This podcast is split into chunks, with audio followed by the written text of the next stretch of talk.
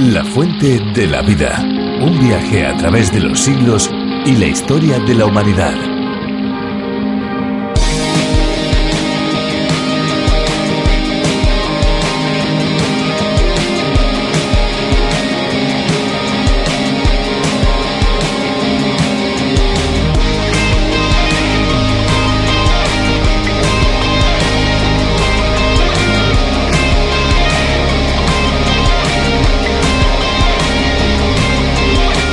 Películas, documentales e incluso series televisivas nos han trasladado a uno de los lugares a los que seguramente no nos importaría pasar nuestras vacaciones, Bora Bora. Es un atolón de la Polinesia francesa que se encuentra al noroeste de Tahití. La laguna de Bora Bora ofrece a sus visitantes diferentes actividades, todas ellas rodeadas de agua. El snorkeling y el buceo son las más atractivas para los turistas. Sin duda se trata de actividades que a muchos les resulta divertidísimas.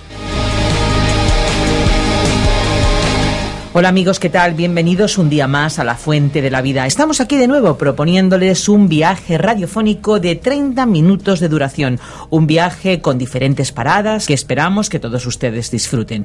Un programa que se emite de lunes a viernes todos los días en esta misma emisora y a esta misma hora. Amigos, sean bienvenidos. La Fuente de la Vida es un espacio que toma la idea de la versión original del teólogo y profesor de Biblia John Vernon McGee cuyo nombre es A través de la Biblia, toda una declaración de intenciones, un programa divulgativo que aquí en España ha sido adaptado y traducido por el teólogo y profesor de Biblia Virgilio Bagnoni. 66 libros de la Biblia al alcance de cada uno de nosotros en un viaje trepidante durante cinco años. Es un espacio también lleno de esperanza, un espacio que se emite en más de 80 países por todo el mundo. Precisamente está ahí parte de su éxito. La Fuente de la Vida adquiere un formato tan diferente y tan distinto a otros muchos espacios radiofónicos que eso es precisamente lo que le hace tan peculiar y tan original. Además, si los oyentes eh, quieren seguir los bosquejos de cada uno de los libros y los diferentes apuntes o notas, pues pueden pedirlos y nosotros se los enviaremos completamente gratis y gracias a la generosidad de muchos oyentes,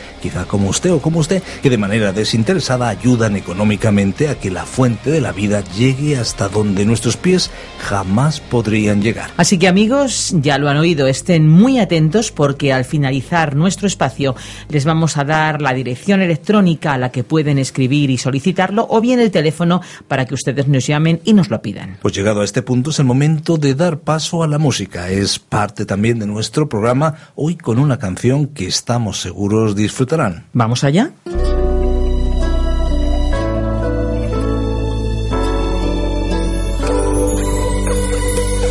Amigo, me siento vacío, muy solo y también afligido. Es que me han pasado tantas cosas. Quiero que esté todo bien y nada puedo hacer. Me alegra que hayas venido. Tú sabes que cuentas conmigo.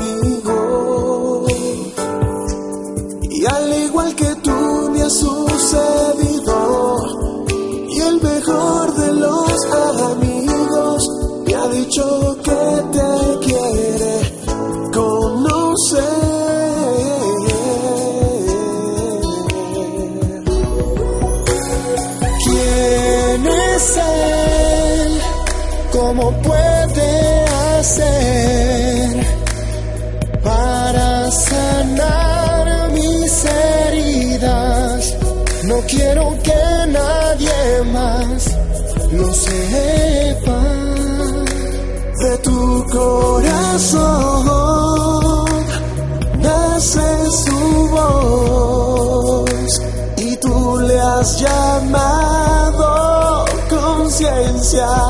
Quiero invitarte a conocer más de Dios, el mejor de los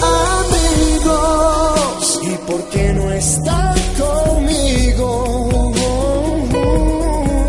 Él siempre ha estado a tu lado, pero no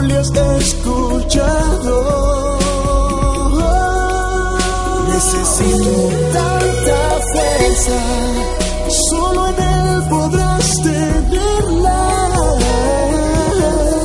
Abre tus brazos y ven a conocer al mejor de los amigos, el mejor de los amigos. ¿Y por qué no está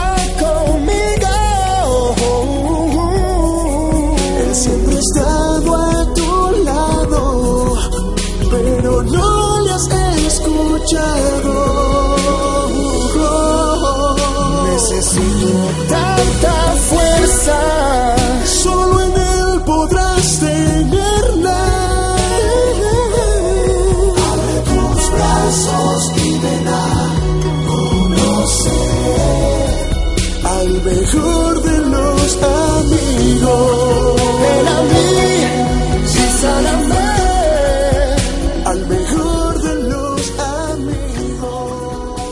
Muchos se preguntarán por qué cada año se invierte en todo el mundo miles y miles de millones en el área militar.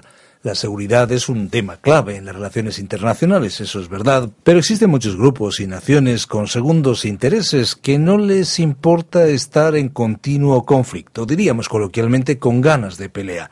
Aún en tiempos de paz, una buena defensa es una manera de disuadir posibles atacantes. Los enemigos se lo pensarán dos veces antes de declarar una guerra. En el libro de Nehemías se nos describe cómo el pueblo de Jerusalén volvió a edificar sus muros, un elemento básico de defensa, especialmente en tiempos pasados. Hoy, amigos, nos vamos a ir al capítulo 6 de este libro y vamos a conocer sobre una tensión que había entre Judá y sus enemigos. Seguramente estamos completamente seguros que vamos a aprender mucho a partir de este interesante texto con la ayuda, como es habitual, de Virgilio Bagnoni. Así es, Esperanza. El pueblo con una mano edificaba y con la otra estaba alerta y se defendía. Un auténtico trabajo en equipo. Nosotros aquí desde Radio Encuentro, Radio Cadena de Vida y desde Radio Transmundial en España somos un auténtico equipo con ustedes, por eso nos gustaría que se pongan en contacto con nosotros. Tomen nota 601 20 32 65 601 20 32 65. La fuente de la vida. Nuestro pasaje bíblico de hoy se encuentra en el libro de Nehemías, capítulo 6, desde el versículo 1 hasta el 19. En nuestro programa anterior finalizamos la lectura del capítulo 5. Nehemías había encontrado toda clase de oposición que uno pudiera imaginar en la reedificación de los muros de Jerusalén. Satanás había estado muy activo y había puesto en su camino toda clase de obstáculos que pudieran causar que él fracasara en su propósito. El enemigo está haciendo lo mismo con nosotros en el día de hoy. La única diferencia es que en nuestra experiencia él muchas veces tiene éxito y nosotros fracasamos.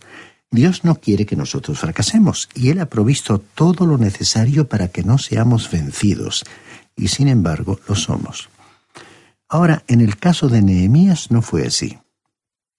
Llegamos, pues, al capítulo 6. Y aquí veremos que a pesar de la astuta oposición, la muralla quedaría terminada. Vimos en nuestro programa anterior que él no estaba recibiendo un sueldo. Era una persona que no buscaba nada para sí misma y estaba haciendo un gran sacrificio para reedificar el muro de la ciudad. Luego él se dio cuenta que algunos de sus hermanos de raza, especialmente aquellos de alto rango, se habían dedicado al negocio de los bienes inmuebles, así como al de los préstamos. Estaban ganando dinero mientras se aprovechaban del sufrimiento de las demás personas y de las dificultades económicas que ellas tenían para sobrevivir. Y como resultado, este problema hizo enfadar mucho a Nehemías, pero él pudo arreglar este asunto y lo hizo de una manera muy directa, enfrentándose con el problema y exponiéndolo en público. En este capítulo veremos los acontecimientos que culminaron con los últimos trabajos de reedificación del muro. Comencemos pues nuestra lectura bíblica de hoy leyendo el primer versículo de este capítulo 6 de Nehemías. Cuando oyeron Sambalat, Tobías, Gesem el árabe y los demás de nuestros enemigos que yo había edificado el muro y que no quedaba en él brecha alguna, aunque hasta aquel tiempo no había puesto las hojas de las puertas. Observemos aquí la honestidad de Nehemías.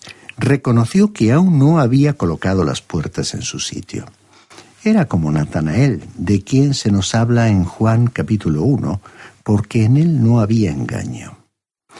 Es decir, él no trataba de ser sutil, listo.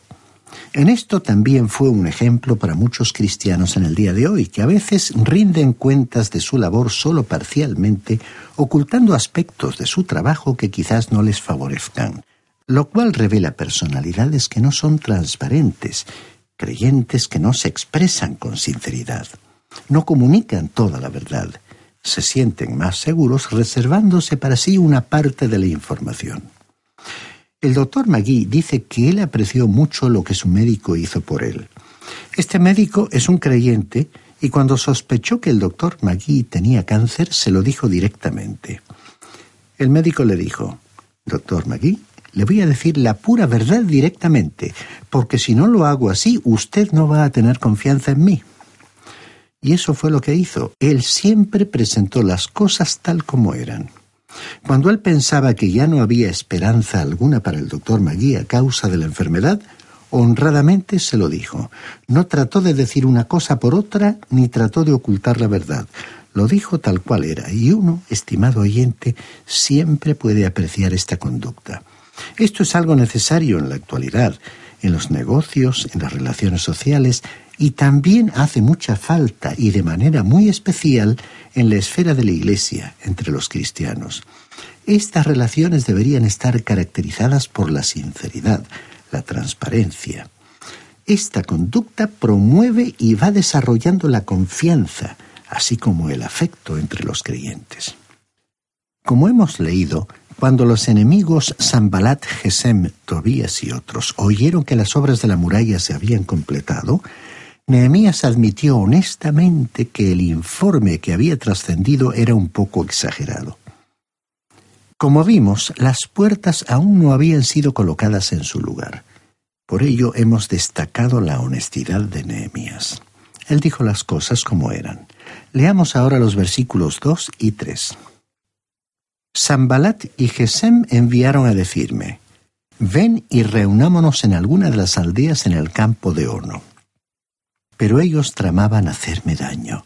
Entonces envié mensajeros para decirles, Estoy ocupado en una gran obra y no puedo ir, porque cesaría la obra si yo la abandonara para ir a vosotros. Los enemigos habían invertido sus tácticas. Ya que no habían podido detener el trabajo, propusieron reunirse con Nehemías para llegar a una solución negociada. Su intención, por supuesto, no era el bienestar de Nehemías. Este es el antiguo método satánico que aconseja que si no puedes vencer a tu enemigo, únete a él.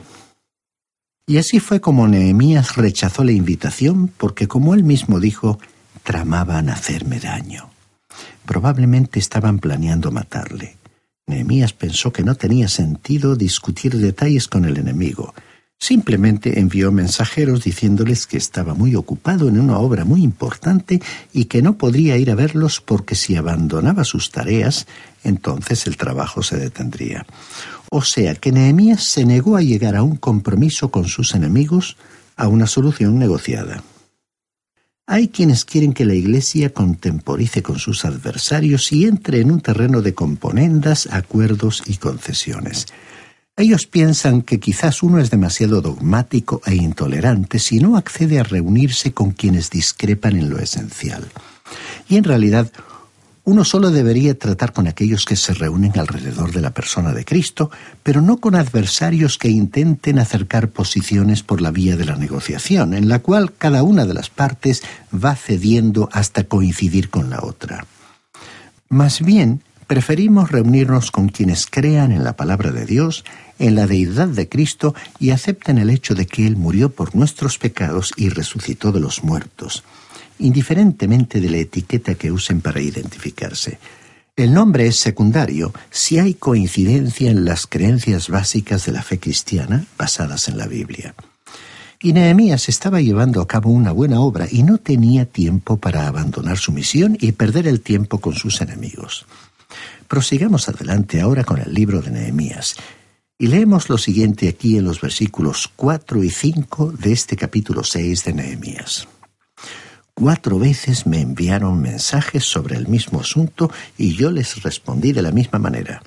Entonces Sambalat me envió a su criado para decir lo mismo por quinta vez con una carta abierta en su mano. Podemos ver que el enemigo fue persistente y siempre lo ha sido. ¿Acaso querían ellos realmente tener una actitud amistosa con Nehemías y llegar a una solución negociada? La verdad era que la presencia de Nehemías resultaba desesperadamente necesaria en Jerusalén para completar la edificación de la muralla. La carta del enemigo estaba redactada en un lenguaje cortés, pero en realidad era como un anzuelo con su carnada. Observamos que la carta contenía una amenaza. Leamos el versículo 6. En la carta estaba escrito, se ha oído entre las naciones, y Gasmulo dice, que tú y los judíos pensáis rebelaros y que por eso edificas tú el muro, con la mira, según estas palabras, de ser tú su rey. Este hombre Gasmú parece que siempre está con nosotros. Era el peor de ellos en lo que a chismes se refiere. Se lo menciona también como Gesem. Hemos descubierto que a veces la persona capaz de llevar los peores chismes es un hombre y no una mujer. La carta que acusaba a Nehemías de rebelarse contra Persia y fundar un estado separado fue hecha pública enviándola o leyéndola públicamente. Fue preparada para desanimar a aquellos que estaban trabajando en la muralla y acusaba a Nehemías de querer convertirse en su rey. Continuamos leyendo el contenido de la carta en el versículo 7 que has puesto profetas que refiriéndose a ti proclamen en Jerusalén, hay rey en Judá. Estas palabras van a llegar a los oídos del rey. Ven, por tanto, y consultemos juntos. Vemos que no solo le acusaron de reclamar un reino, sino también de reclutar profetas que apoyasen sus demandas. Estas fueron, pues, perversas calumnias difundidas sobre Nehemías. La carta indicaba que ellos querían averiguar si estas noticias eran realmente ciertas, porque querían informar al rey sobre ellas. De esta manera presionaban a Nehemías para que se reuniera con ellos. Continuemos leyendo el versículo 8. Entonces envié yo a decirle, no hay nada de lo que dices, sino que son invenciones de tu corazón. La reacción de Nehemías ante el enemigo fue, como vemos, decirle que no había nada de cierto en esos rumores, sino que estos eran producto de su imaginación. Fue una manera elegante de llamarlo mentiroso.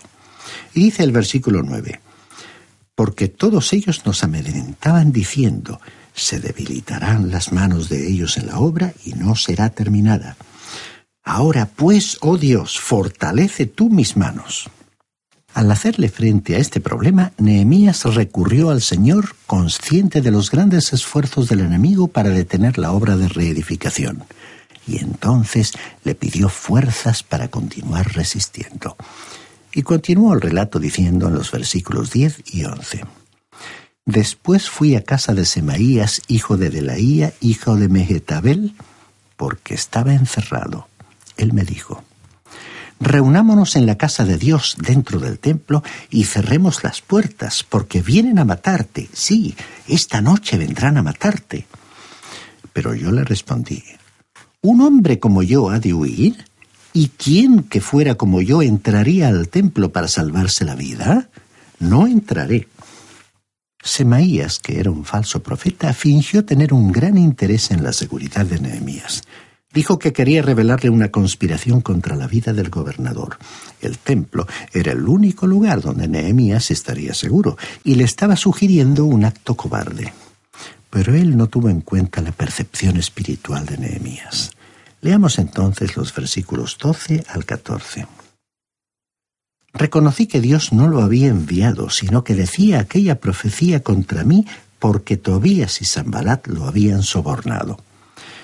Pues fue sobornado para intimidarme, para que así yo pecara. Ellos aprovecharían esto para crearme mala fama y desprestigiarme. Acuérdate, Dios mío, de Tobías y de Zambalat, conforme a estas cosas que hicieron. También acuérdate de la profetisa Noadías y de los otros profetas que procuraban infundirme miedo. Podemos ver que Nehemías se encontraba en medio de complots y planes para destruirle. Bien, él se ocupó de esas personas que fingían ser sus amigos, pero aún así se encontraba en una posición difícil. Estaba entre la espada y la pared. apenas se daba vuelta se encontraba en medio de otra conspiración, pero al verse en esta situación recurrió a Dios, porque aquella tierra estaba soportando otra vez la maldición de la existencia de falsos profetas. Daba la impresión de que ellos eran los enemigos más resueltos de los siervos de Dios. Continuemos leyendo el versículo 15. Fue terminado pues el muro el 25 del mes de Elul en 52 días. Y así fue que sin toque de trompetas ni el esplendor de grandes ceremonias se terminó el trabajo de reedificación de las murallas. Dice el versículo 16. Cuando lo oyeron todos nuestros enemigos, temieron todas las naciones que estaban alrededor de nosotros, se sintieron humillados y reconocieron que por nuestro Dios había sido hecha esta obra. Esta gigantesca obra quedó concluida en 52 días.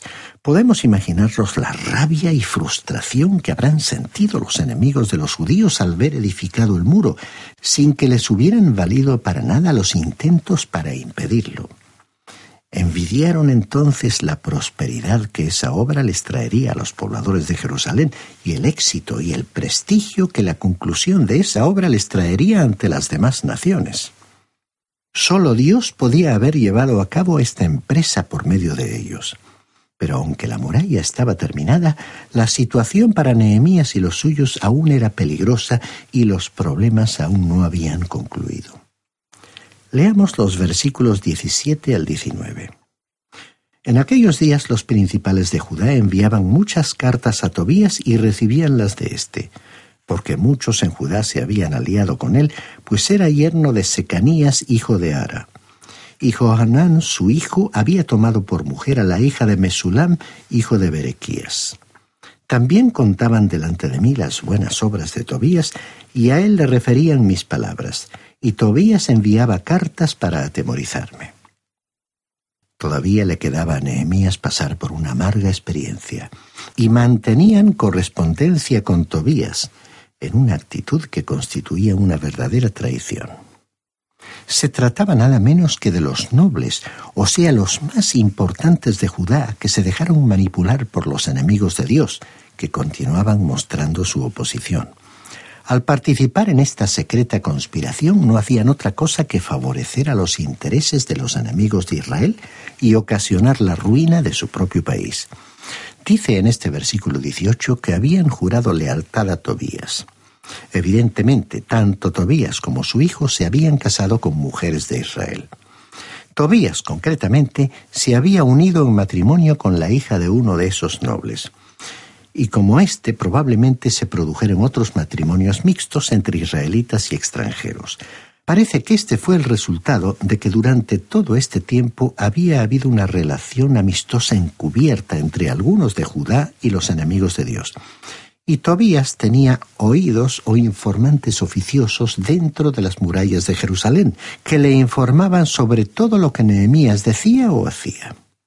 Y Tobías también tenía parientes o amigos que le contaban a Nehemías lo bien que actuaba él, tratando de realzar su imagen actuaban como oficiales de enlace, llevando cuentos de un lado a otro. Estaba claro que este Tobías era un intrigante, y él y sus secuaces aún tenían la desvergüenza de intentar que Nehemías se hiciera amigo de él. Y todas estas intrigas le crearían a Nehemías más problemas. Y estos incidentes, que parecían no tener fin, nos conducen ahora al séptimo capítulo de Nehemías que desarrollaremos en nuestro próximo programa. Dicho capítulo finalizará esta extensa sección que comenzó en el capítulo 1 y que en nuestro bosquejo general lleva el título de la reedificación de las murallas. Luego de haber finalizado la reedificación de los muros, uno debe recordar que al mismo tiempo se encontraban profetizando dos profetas, Ageo y Zacarías, y durante este período la palabra de Dios sería leída al pueblo y como resultado llegaría un movimiento de renovación espiritual que produciría grandes reformas en la vida de la nación. Una vez completadas las obras de reedificación de la muralla, la gente comenzaría a proteger a la ciudad de Jerusalén. Muchas de las casas ya se habían construido, pero aún así, dentro de la ciudad aún quedaba mucho trabajo por hacer. Los pobladores tenían que limpiar muchas zonas y eliminar los escombros que se habían acumulado. Era importante organizar cuanto antes la protección, porque el enemigo que había tratado de frustrar la reedificación del muro podría pensar en destruir la ciudad. Por otra parte, nos llama la atención la obstinación y la persistencia de los enemigos de Dios y de su palabra. Parece que tras cada fracaso volvían a conspirar con renovados esfuerzos.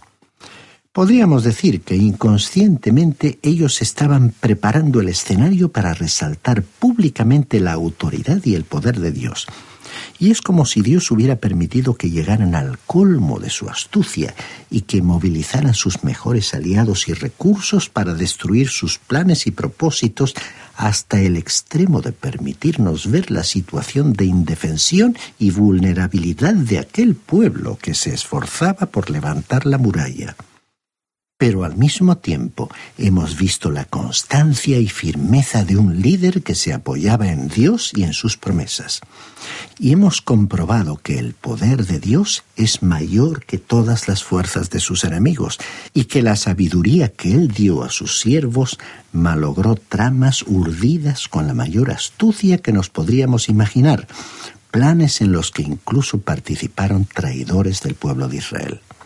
O sea que, paradójicamente, los enemigos de Dios lograron hacer resaltar el poder de Dios de una manera extraordinaria. En este sentido, recordemos que después de haber comparado la sabiduría y el poder humanos con la sabiduría y el poder de Dios, San Pablo concluyó en la primera carta a los Corintios capítulo 1 versículo 25 que lo que en Dios puede parecer una necedad es mucho más sabio que la sabiduría humana y que lo que en Dios puede parecer una debilidad es más fuerte que toda fuerza humana.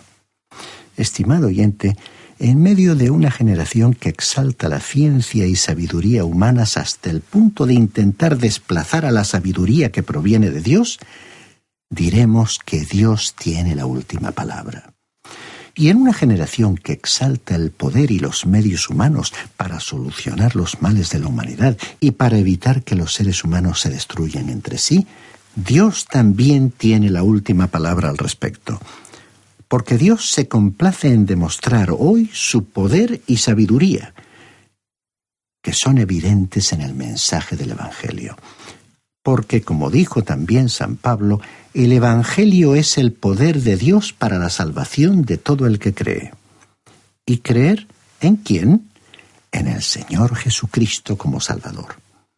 Estimado oyente, le invitamos a experimentar el poder de Dios para concederle el perdón y la vida eterna, y la sabiduría de la palabra de Dios, aplicada a su vida diaria mediante la obra del Espíritu Santo, para transformar su vida en esta tierra en una vida significativa, en una vida que merezca la pena vivir.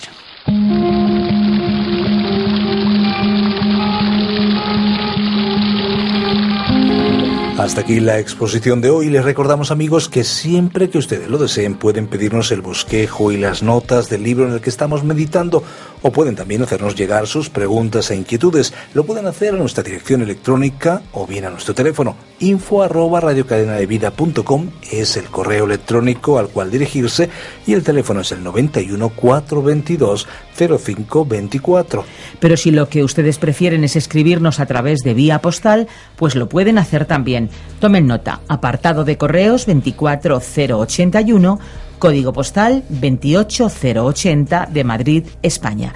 Hemos de decir también que si desea volver a escuchar este espacio o alguno de los anteriores, pueden hacerlo en www.lafuentedelavida.com. Nosotros ya nos vamos amigos, muchas gracias por habernos permitido entrar hasta donde ustedes se encuentran, muchas gracias por acompañarnos una vez más en esta auténtica aventura radiofónica. Les esperamos en nuestro próximo espacio y no olvide, no olvide que hay una de agua viva que nunca se agota. Beba de ella.